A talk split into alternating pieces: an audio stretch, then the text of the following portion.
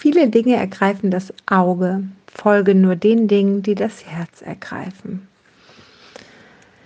Ich persönlich bin kein materieller Mensch. Ich finde materielle Dinge überhaupt nicht wichtig und mich interessiert es auch nicht. Und für mich muss was funktionieren, so wie ich es brauche, aber es ist mir relativ egal, von welcher Marke, ob das Auto, keine Ahnung, ein Porsche ist oder sonst was, Hauptsache es fährt und die Technik funktioniert. Und so habe ich das bei ganz vielen Sachen, wo es mir nicht darum geht, irgendwie die beste Marke, die beste Sache oder sonst was zu haben.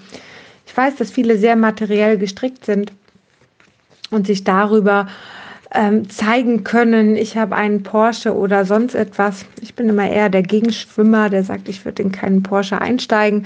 Aber nun gut, da kann ja jeder selber entscheiden, was ihm wichtig ist. Und vielleicht ergreift ja dieser Porsche auch das Herz. Und das ist ja in Ordnung.